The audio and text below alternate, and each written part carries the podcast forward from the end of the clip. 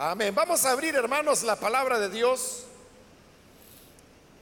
Y en esta ocasión lo hacemos en el libro del profeta Oseas. Busquemos el capítulo número 13. El profeta Oseas, capítulo número 13. Ahí vamos a leer la palabra del Señor. Y donde vamos también a estar reflexionando en esta ocasión.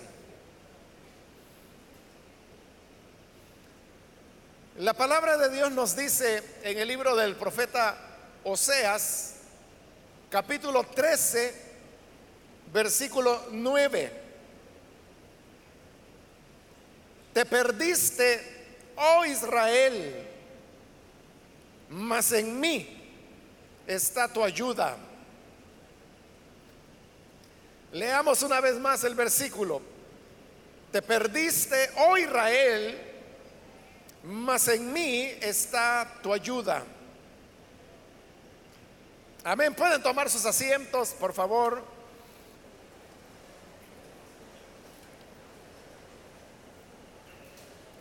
Hemos leído en esta ocasión de este capítulo 13 del profeta Oseas el cual es un capítulo que nos habla sobre la desobediencia a la cual Israel había llegado.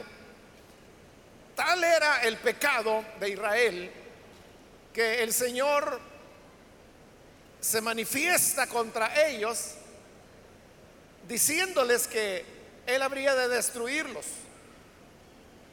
Y para que Dios llegue a tomar una decisión de ese tipo, de expresar que Él va a destruir a su pueblo, es porque realmente algo grave ha ocurrido.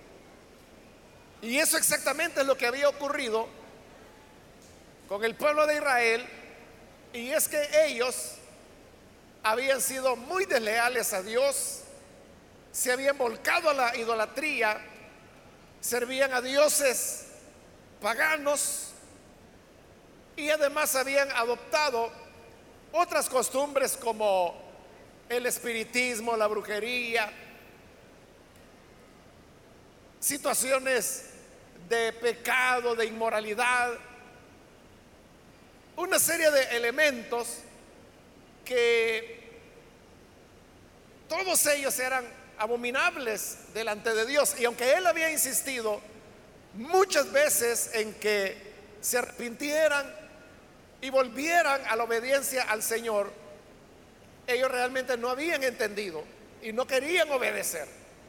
Y por eso es que ahora Dios se encuentra muy molesto con ellos y de ahí que viene la advertencia tan seria que Él hace en el sentido que Él los va a destruir y que cuando los destruyen no podrá haber nadie quien les pueda ayudar.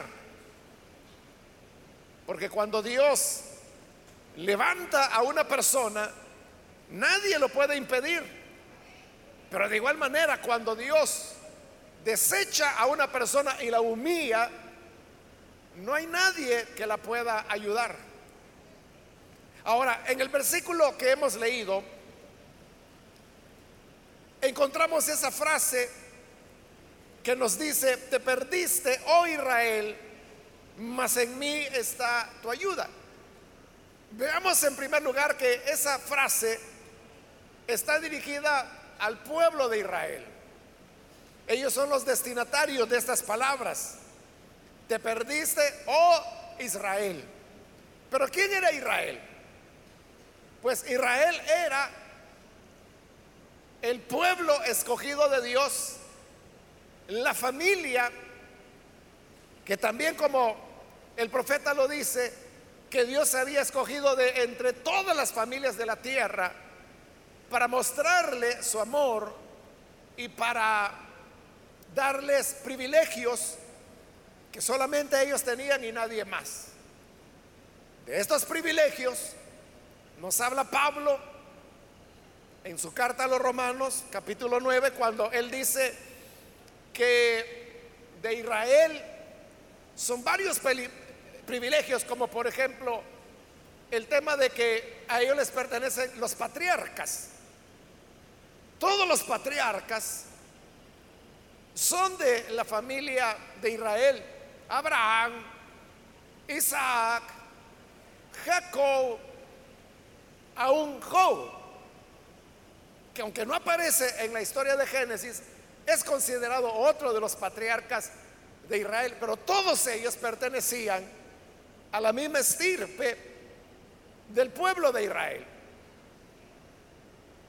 Pero no solamente les dio los patriarcas, sino que dice que les dio la promesa. Esa promesa es lo que hizo de Israel lo que eran. Si algo unía a los israelitas era el tema de la promesa. Incluso acabo de hacerle mención de los patriarcas. Y usted verá que de Abraham, Isaac y Jacob, el único que verdaderamente pertenecía a Israel fue Jacob, porque Jacob es el nombre que Dios cambió por el de Israel. Sin embargo, había algo que unía a Jacob con su padre Isaac y con su abuelo Abraham, y era el tema de la promesa. Abraham fue llamado de Ur de los Caldeos con una promesa, la cual se cumple, y esa promesa es ratificada a su hijo Isaac, y de Isaac pasa a Jacob, y de Jacob pasa a su descendencia, que es ya el pueblo de Israel, conforme al nombre de su padre. La promesa entonces es algo que le perteneció exclusivamente a Israel y no a ningún otro pueblo. De igual manera, la ley.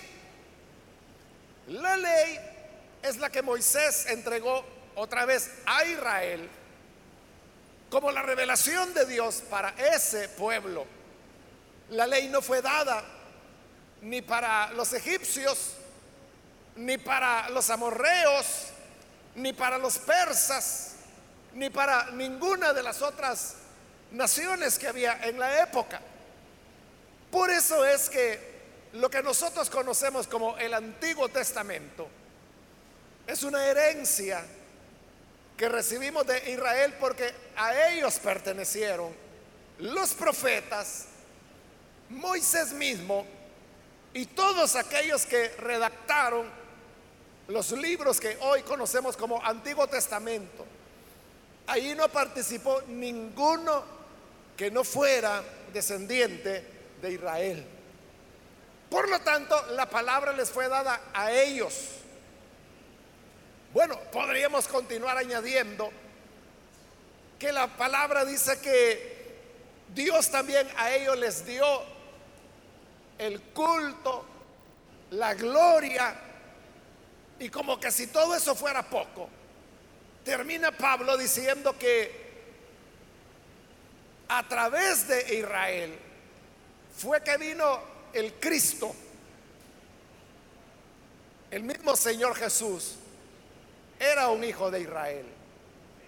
Era un judío como popularmente se le llama. Entonces ahí tenemos que todos esos privilegios pertenecían a Israel. Pero ese Israel privilegiado, iluminado, instruido, es el Israel que ahora Dios a través de del profeta Oseas se queja diciéndole que se perdió. Ahí tenemos una enseñanza importante. Y es, hermanos, que ningún privilegio, nada especial que nosotros podamos tener, garantiza que no nos podamos desviar. No hay nada que nos inmunice contra fallarle a Dios o extraviarnos. Para eso no hay vacuna. No nos vacuna ni siquiera los privilegios. Usted puede tener los privilegios que quiera, ya sea como funciones que le han confiado dentro de la congregación local, funciones que le han confiado dentro de la estructura celular, pero también otras veces hay personas que se sienten privilegiadas porque dicen, es que mi mamá es la coordinadora de diaconisas. Es que mi papá es de los diáconos más antiguos que tiene la iglesia.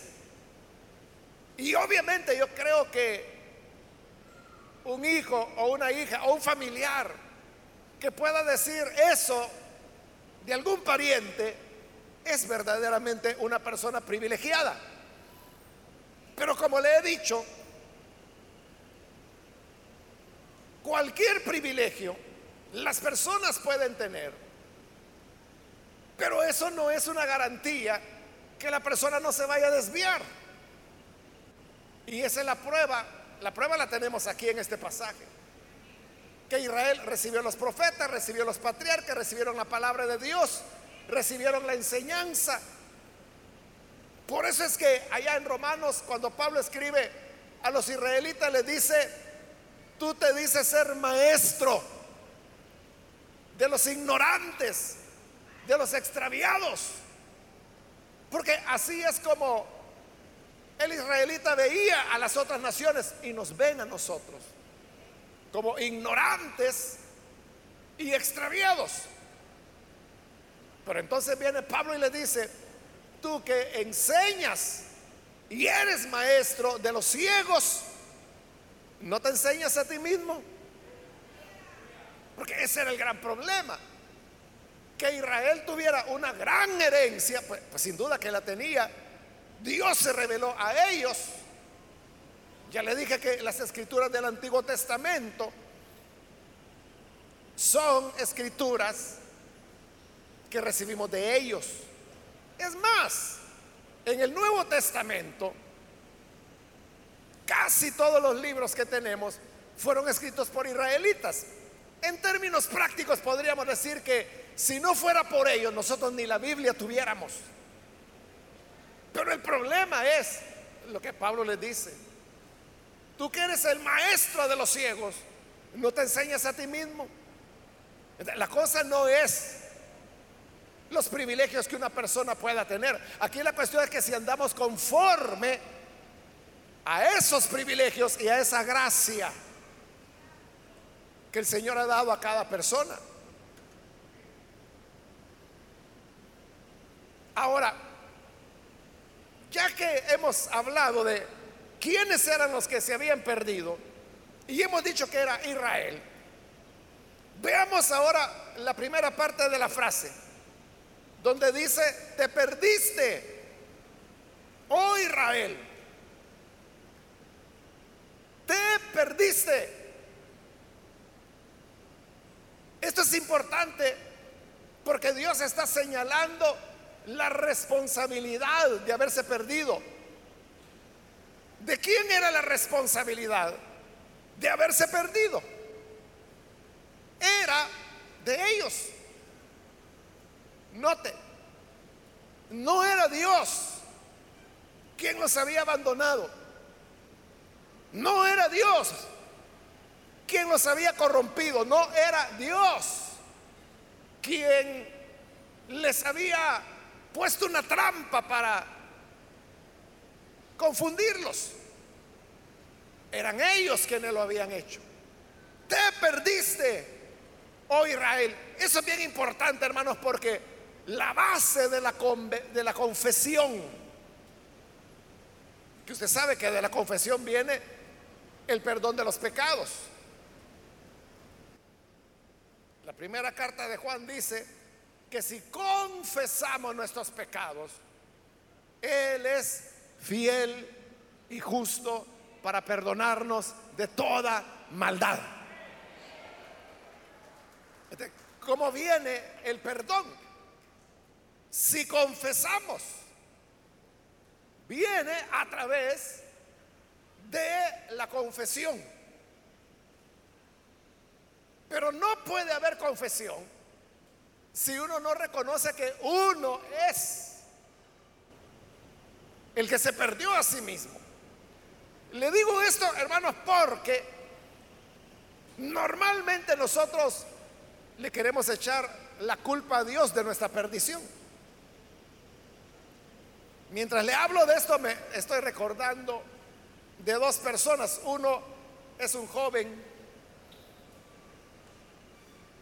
el cual tiene problemas de pecado y es como un lazo que él tiene en el cual falla y falla y falla y falla y, todo el tiempo está arrepintiéndose y todo el tiempo está queriendo terminar con eso y siempre regresa. Pero lo, lo que le quiero decir son las palabras que él dice. Él dice, hermano, ¿y por qué Dios me ha abandonado?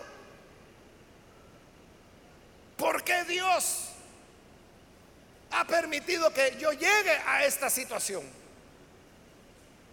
¿Por qué Dios no me oye? Pero en todas estas preguntas que él hace, note hacia dónde él está apuntando la responsabilidad. ¿Por qué Dios aquí? ¿Por qué Dios allá? ¿Por qué Dios esto? ¿Por qué Dios lo otro? Como que si Dios fuera el culpable de su situación. Por eso es que tiene sentido cuando el profeta dice acá, Israel, te perdiste. Fuiste tú quien te fuiste, quien te extraviaste. Le decía que me recordaba de dos casos. Uno es el del muchacho que le acabo de referir y el otro es de una hermana, la cual me decía, durante años me dice, yo le pedí a Dios que me diera un esposo, un hombre que le temiera. Ella está en sus 20, en la década de los 20. Y me dice, fíjese que Dios no me respondió. Pero entonces conocí a otro hombre casado.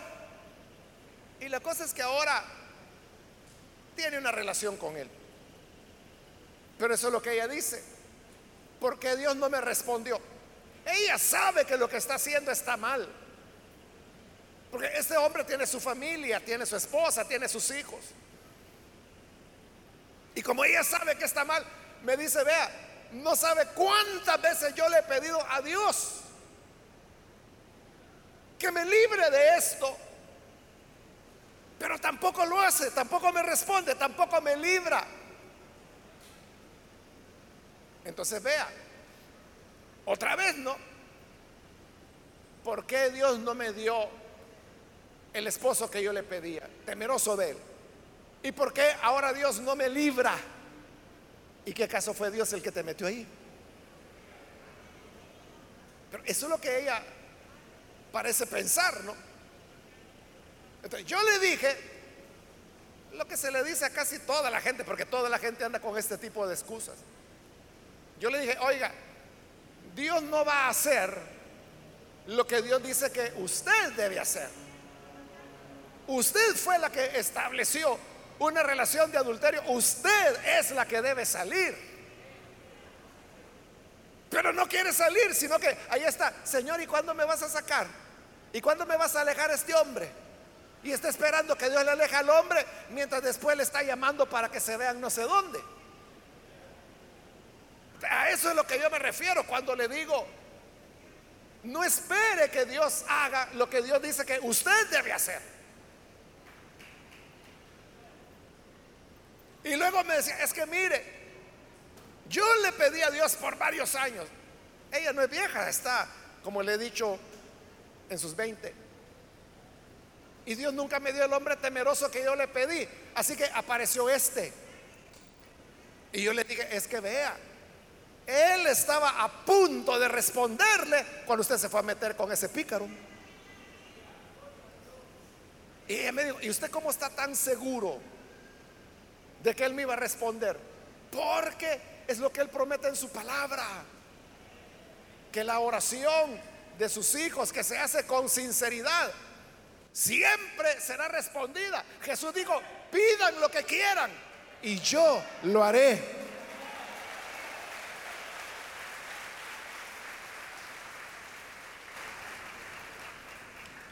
Y le dije, es que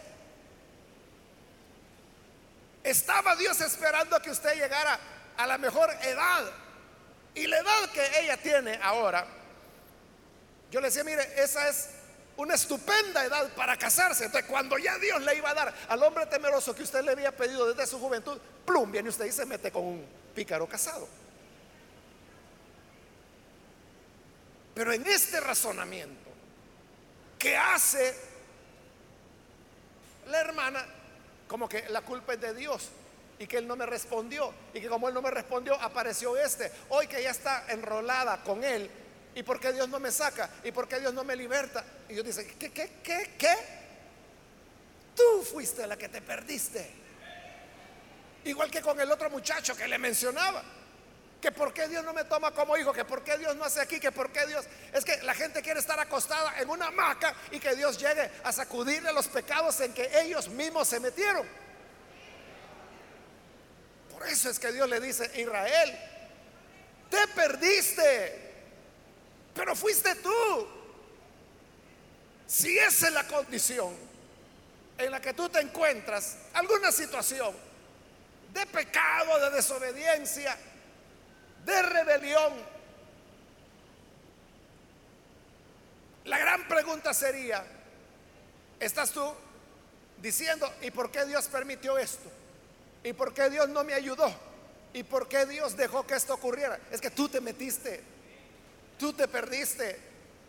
Dios no te va a tener amarrado con cadena a una piedra para que no te muevas. Él lo que quiere es que lo amemos.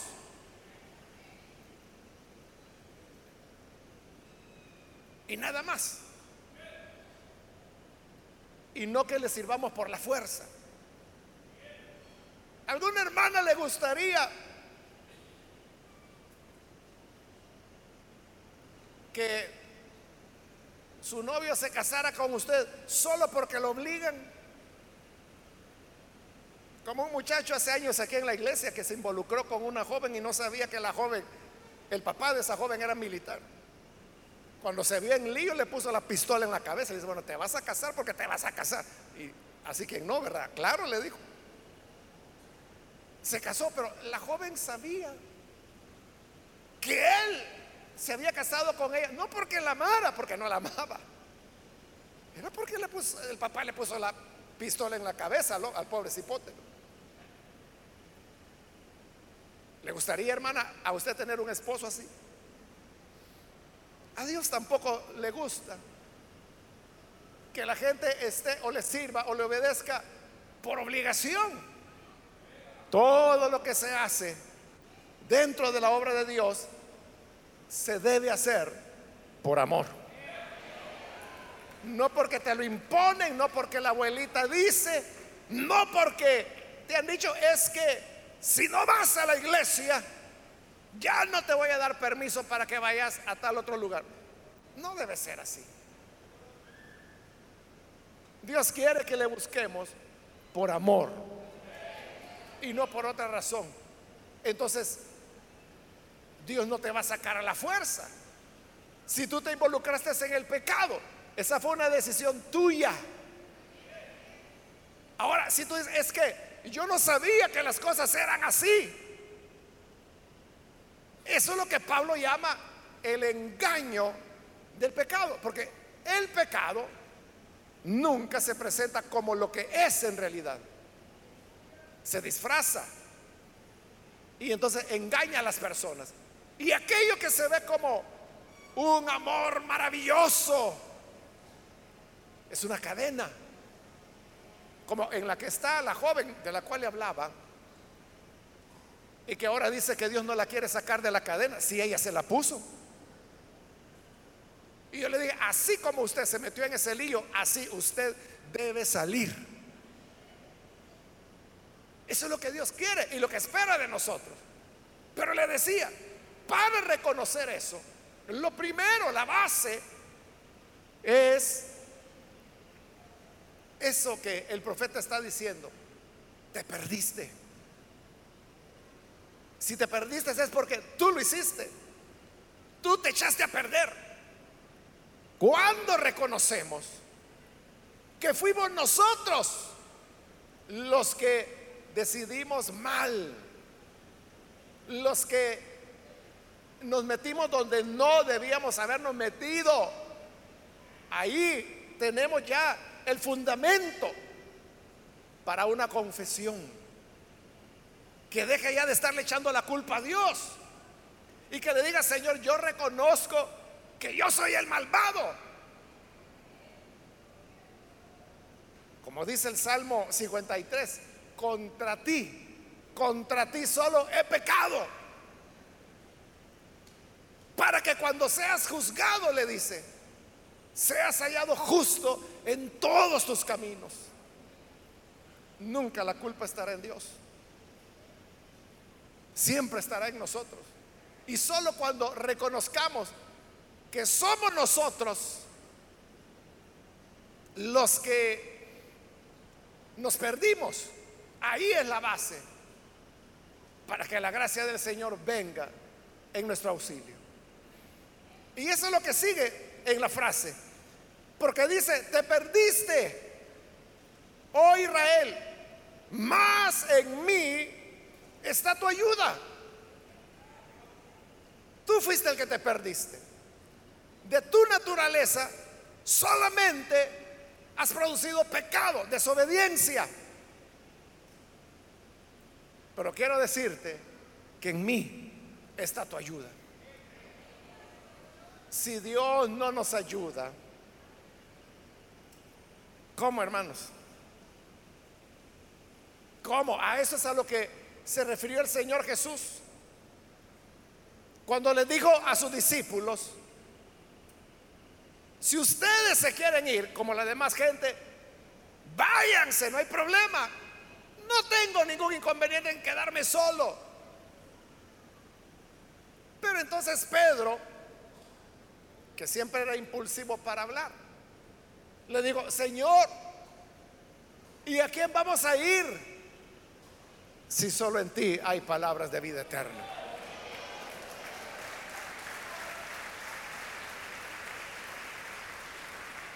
Pedro sabía que la cuestión estaba dura, estaba difícil, pero dijo él, ¿y qué otra opción tenemos? ¿quién más nos va a poder ayudar?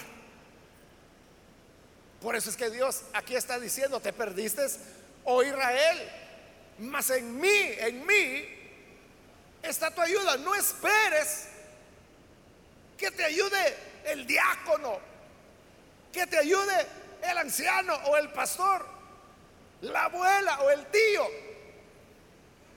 En mí, dice el Señor, está tu ayuda. Lo que necesitas, yo lo tengo.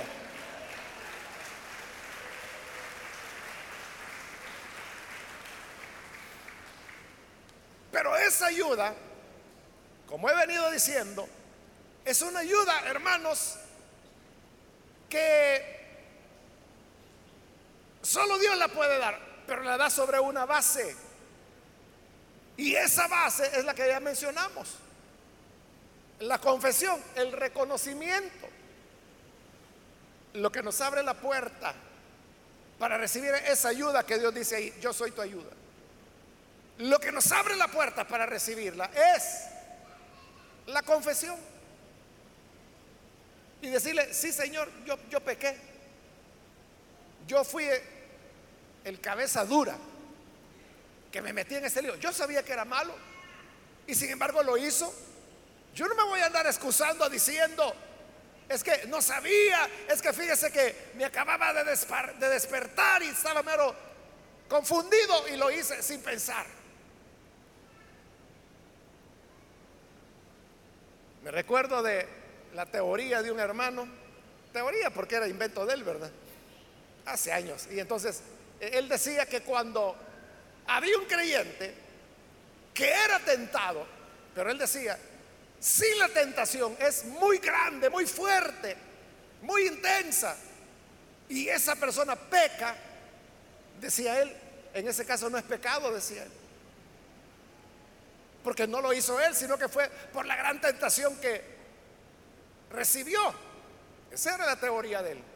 Por supuesto que es invento, ¿verdad? O sea, no tiene nada que ver con la Biblia. Porque la Biblia lo que dice, hablando de la tentación, es que dice que la tentación nace del corazón del hombre. Dice Santiago, ninguno diga tentado de parte de Dios. Porque Dios no puede ser tentado, ni Él tienta a nadie. Cada uno, continúa diciendo Santiago, es tentado cuando de su propia concupiscencia, es decir, de sus propios malos deseos, es cebado, dice una traducción. El griego, la idea que desde que fue aceitado. Entonces, ¿qué es lo que nos hace deslizarnos? ¿Qué es lo que coloca aceite en el camino para que nos deslicemos? Dice Santiago, nuestras propias concupiscencias. Entonces, si un creyente dice, es que mire, era una tentación, hermano, pero diabólica, terrible. Diabólicos son tus malos deseos. Terribles son tus malos deseos. Santiago lo está diciendo. Cuando alguno es pecado, perdón, es tentado, es tentado, dice, de sus propias concupiscencias, es decir, sus propios malos pensamientos. ¿Y qué ocurre si esa persona que es tentada cede a la tentación? El hermanito inventor del cual le hablaba, él dice que no es pecado, pero ¿qué dice Santiago? Que cuando alguno es aceitado por sus malas tentaciones, entonces dice que comete el pecado.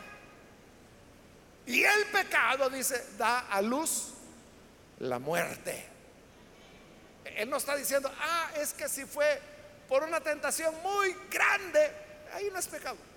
Es la muerte, dijo Santiago. Y por eso es que somos animados a resistir la tentación. En el capítulo 1, siempre de la carta de Santiago, él dice, bienaventurado, dichoso, feliz, el que soporta la tentación. Porque cuando la haya vencido, recibirá la corona de vida. Somos llamados ante la tentación a resistir a ella. Y por eso digo, no podemos culpar a Dios. Es que Él me tentó. Mire qué trampa la que me puso el Señor. Mire cómo el Señor me. No, es tu corazón malo. De donde brota todo. Y la confesión es eso. Decirle, Señor, mira, esto nació de mí. Esto, yo no te voy a decir que estaba distraído. No voy a inventar de que ese día había tomado mucho tamarindo y estaba mero mareado. No, no. Yo sabía que era malo y lo hice. ¿Sabes por qué? Porque soy un rebelde. Soy un pecador, pero ahora me duele y me arrepiento y te pido perdón. Sin excusas. Sin andar diciendo, ¿y por qué Dios permitió esto? ¿Y por qué Dios dejó el árbol del conocimiento del bien y del mal? ¿Por qué Dios no mató a Satanás? ¿Por qué existe el pecado? Y toda la culpa y nunca reconocemos lo nuestro. Más cuando lo reconocemos, es donde el Señor dice, en mí está tu ayuda. En lugar de pelearnos con Él, más bien debemos ir, como dice Hebreos, acercarnos confiadamente al trono de la gracia. Y cuando nos acercamos a Él, Él dice, yo soy tu ayuda. Yo soy tu ayuda. Sin la ayuda de Dios, hermanos, no podremos salir del pecado. Nunca podremos salir adelante. Yo creo, hermano, que cuando usted recibió a Jesús como Salvador, le pasó lo mismo que a mí. A mí lo que me pasó fue, yo ya sabía, ya tenía el entendimiento, que el camino era el Evangelio de Cristo. Yo estaba claro de eso, pero no lo, no lo, no lo recibía, no me humillaba ante ese Evangelio. ¿Sabe por qué? Porque me ponía a pensar en que yo no voy a poder vivir acorde al Evangelio. Y pensaba en mis amigotes y pensaba en todo lo que el mundo ofrece y yo decía, yo no voy a poder dejar eso. En mi pensamiento, yo estaba convencido que el Evangelio era la salida, pero también estaba convencido que yo nunca podría vivir acorde a ese Evangelio. Hasta que un día Él tuvo misericordia. Y hubo una visitación tan grande como fue en su caso, ¿verdad? Que haya un momento en que uno ya no piensa nada. Y simplemente lo que uno anhela fervientemente es entregarse al Señor. Pues eso dice, entregarme a Él. Y al entregarme a Él, aquello que yo pensaba que no lo iba a poder dejar, lo dejé con bastante, bastantísima facilidad. ¿Por qué? Porque Él dice, yo seré tu ayuda. Es decir, en esta lucha no estamos solos. Él ofrece sostenernos, ayudarnos, levantarnos, pero es Él. En mí está tu ayuda, en mí. En mí está tu ayuda. Nada ni nadie te va a ayudar. En mí está tu ayuda. Porque en el siguiente versículo, usted puede ver cómo el pensamiento de Israel era, bueno, sí, lo que Oseas dice de que nos perdimos, e-, es cierto, pero ¿saben qué? Este rey que tenemos ya está viejito, ya se va a morir. Pero ya viene otro rey más joven. Cuando él venga, él va a enderezar todo. Entonces la confianza estaba en que un nuevo rey iba a enderezar las cosas. Por eso es que en el versículo 10 Dios les pregunta, ¿dónde está tu rey? Para que te guarde con todas tus ciudades y tus jueces, de los cuales dijiste, dame rey y príncipes. Ni los jueces, ni los príncipes, ni el rey podrían ayudarlos.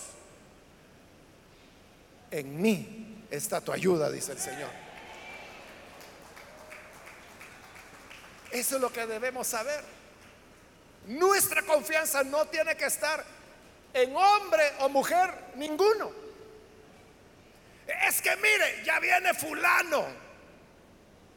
¿Y qué dice Dios? ¿Y en qué te va a ayudar? No, es que mire, ya viene la fulana y esta fulana, esta fulana, así que es fulana. ¿Y qué? Si tu ayuda está solamente en mí.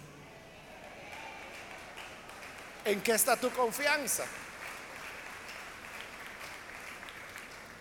¿En qué o en quién está tu confianza. El Señor dice, yo soy tu ayuda. Pero ya nos preguntamos, ¿y cómo se llega a esa ayuda? La confesión. Confesar que si nos perdimos es porque yo me perdí. ¿Cómo llegué a este punto? Yo me metí. ¿Y cómo fue que me desvié tanto? Yo me salí del camino. ¿Y cómo es que ahora ya ni ganas me dan de venir a la iglesia? Dejaste de venir. Pero cuando reconozcas que te perdiste por tu propia cuenta, ahí está Dios para decir, en mí está tu ayuda. Amén. Vamos a cerrar nuestros ojos y vamos a inclinar nuestro rostro. Y antes de orar, quiero ahora hacer una invitación para aquellas personas que todavía no han recibido al Señor Jesús como Salvador. Si este es su caso, yo quiero invitarle para que usted no vaya a perder su oportunidad y pueda recibir a Jesús como su Salvador. Para recibirlo como Salvador, en primer lugar está lo que hemos dicho, la confesión, el reconocer que es por nuestras malas decisiones, por nuestros malos pasos, que nos vemos en problemas. Pero si hay alguien que hoy necesita venir para entregarle su vida al Señor, yo le invito ahí donde está, póngase en pie, en señal que desea recibir al Hijo de Dios. Y así vamos a orar por usted. Cualquier amigo, amiga que ha escuchado la palabra y hoy necesita venir para entregarse al Hijo de Dios, póngase en pie, por favor. Le invito para que hoy la gracia de Dios venga sobre usted. ¿Hay alguna persona? ¿Alguien que necesita venir al Señor por primera vez? Póngase en pie y con toda confianza vamos a orar por usted. ¿Necesita hacerlo?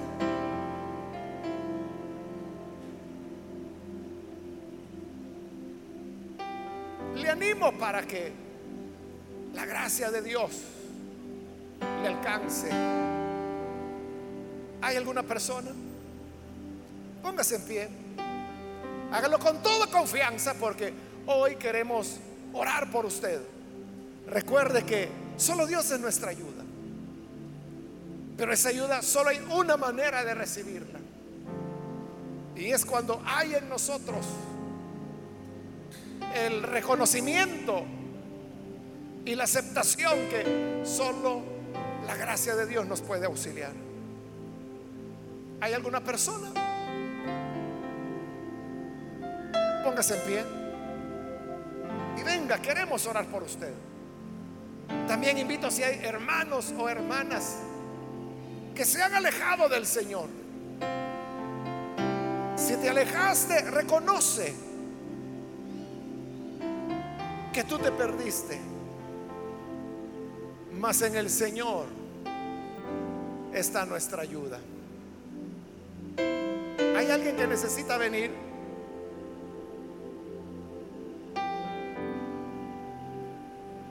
Para reconciliarse puede ponerse en pie para que oremos por usted.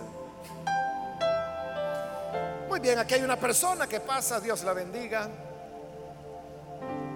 Alguien más que necesita venir para recibir al Señor por primera vez o reconciliarse. Yo le invito para que se ponga en pie y pueda pasar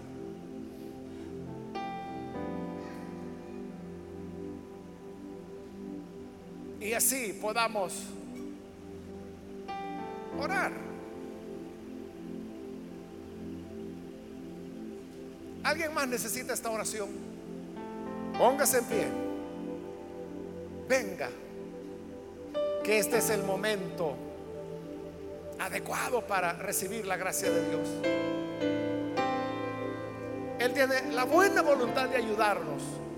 Solo debemos abrir nuestro corazón a la confesión y al reconocimiento que fuimos nosotros los que nos extraviamos.